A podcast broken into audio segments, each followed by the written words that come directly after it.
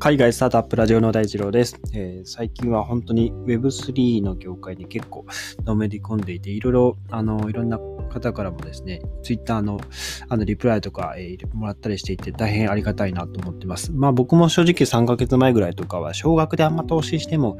意味ねえだろうなって、その、まあ投資のリターンとかもあんまりないから意味ねえだろうなって思ってたんですけど、まあ、やってみるとやっぱ知識と経験に変えられるものはあるなって最近ま実感していて、最初に NFT とか買った時も結構手順、あの、まあ解説している方がいて、その通りにやって、まあその通りに買っただけなんですけど、まあやってみると実際にその今僕の Twitter のアイコンとか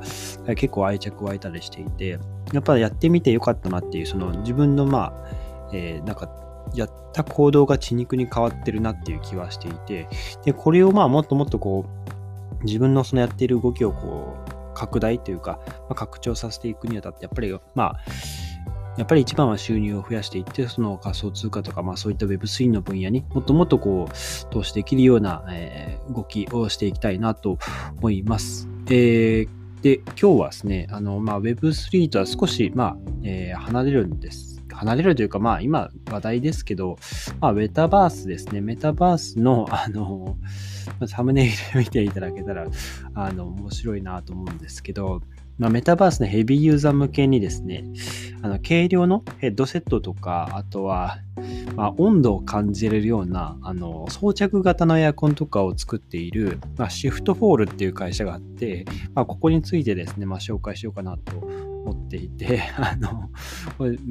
サムネイルですね、あの、めっちゃ面白くてですね、もう何やってるかわかんない、そのヘッドセット、VR でヘッドセットを頭と口につけてるような感じですね、すごい面白いなと思うんですけど、えー、シフトフォールっていう会社は日本の会社なんですよね。えっ、と、本社が東京都の中央区にあるらしいんですけど、シフトールですね。シフトールっていう会社で、まあ、最近ですね、えー、3つの、えーメタバース用の、まあ、デバイスを発表したんですね。1月4日に。で、1つ目が VR ヘッドセットのメガーヌ X っていうもので、まあ、これがいわゆるその結構軽量のヘッドセットですね。あの、オキュラスっていうあの、まあ、メタ社が出してるやつ、あれも結構重かったりしていて、ずっとその、なんていうんですかね、まあ、ヘッドセットつけて遊んでると、やっぱこう、首とかすごい疲れるらしくってですね、やっぱ重い。まあ、これがどんどんその、まあ、この軽量のヘッドセットで、その次が、ね、もう、まあ、ゴーグルというか、で、まあ、次は、まあ、コナン君みたいな、あの、メガネですよね。みたいな形で、どんどんどん、まあ、軽量化されていくっていうのは、まあ、目に見えているというか、まあ、今後どんどんどんどんその技術が発展していけば進んでいくだろうなっていうところですね。はい。メガネックスという、まあ、軽量の VR ヘッドセットが一つ。で、もう一つがウェアラブルレイオンデバイスの、ペブルフィールっていうですね、まあ、この背中のあの首の下あたり、ここに回路とか貼るとめっちゃあったかいじゃないですか。あの部分に、まあ、この 装着型のエアコン、エアコンデバイスですね、えー、冷温デバイスがつけてですね、えー一番低いと、えっ、と、温度が9度。で、一番高いと、えっ、と、43度とかだったかな。少々お待ちください。確か43度くらいだったかな。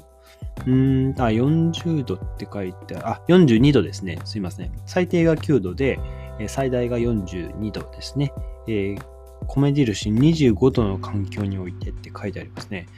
で、冷却モード中の場合は約15時間、加熱モード中の場合は約25時間、えー、動作時間、まあ、持つということらしいですね。重さが 60g ぐらい、えー、っていう感じですね。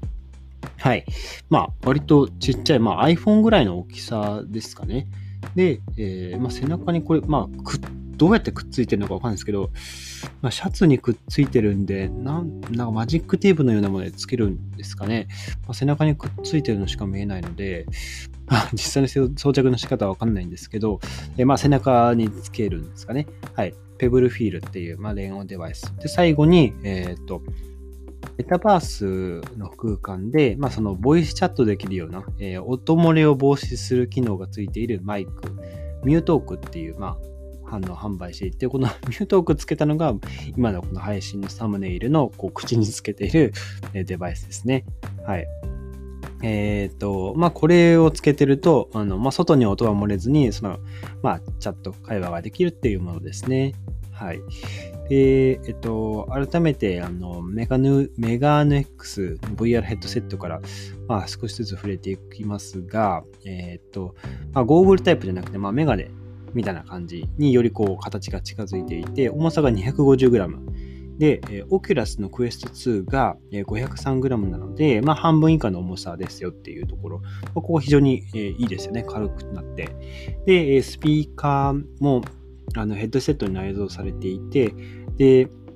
まあ、折りたたみ式になってるみたいですね。で、長時間こうつけていても疲れづらくて、あとはまあ、あの持ち運びも、えー、楽になっているということらしいです。で、えー、ペブルフィールの方、電音デバイスですね。こっちが、まあ、首元冷却したりとか、あの加熱したりして、そのメタバース空間での、その気温というか、その温度の変化に、その実際の あの体も同じメタバース空間と同じメタバースの空間が冬だったら冬に、夏だったら夏にっていう形で、まあ、温度をこう感じることができると。メタバース空間で、えー、温度を感じることができるというものですね。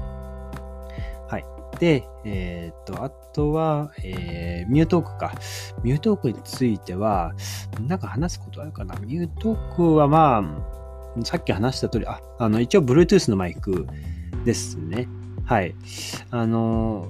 これについては、その、なんて言うんでしょう。まあ、両手塞がっていることが、クエスト2、クエスト、オキュラスのクエスト2とか使ってると、まあ、両手も塞がってる状態なんで、まあ、その、なんて言うんですかね。あの、ミュートをオンオフとかしたりとするのとかって大変なので、もうその、まあ、音が外に漏れないような、あの、まあ、口に当てる時、あの、口に当てるだけで、えー、まあ、その話すことができるということでですね、えー、まあ、10時間ぐらい連続で使えるものになっているそうですね。はい。まあ、これぐらいですかね。はい。で、それぞれの製品の価格が、えー、メガネ X が、